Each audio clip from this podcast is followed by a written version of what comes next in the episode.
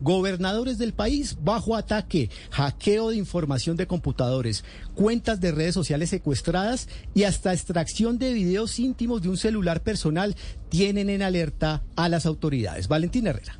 Pues a la lista de ciberataques contra EPS, empresas de servicios públicos y otras instituciones se suman más ataques, esta vez contra las páginas oficiales de los gobernadores. Estamos hablando de Nicolás García de Cundinamarca y Carlos Caicedo de Magdalena. Puntualmente son sus perfiles en Facebook los que hoy están atacados. Cuenta Nicolás García que primero le hackearon su cuenta de Instagram, pero la lograron recuperar. Sin embargo, no ha pasado lo mismo con su cuenta en Facebook y por eso es que ahora no aparece nada de su trabajo como gobernador, sino videos de peleas de una cuenta desconocida. No he podido tener acceso.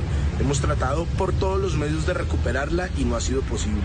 Quiero que no dejemos pasar esta situación que a muchas personas también le está pasando. Entre tanto, la cuenta verificada que tenía el gobernador Caicedo del Magdalena completa un mes en poder de los hackers que han borrado información de su trabajo y solo hay fotos relacionadas con cine. Ambos mandatarios pidieron una investigación urgente a las autoridades, pues se trata de sus canales oficiales de comunicación y se suma al caso denunciado por la gobernadora encargada de Arauca, Indira Luz Barrios, quien aseguró que hackers sacaron de su celular información íntima y la están utilizando para extorsionarla.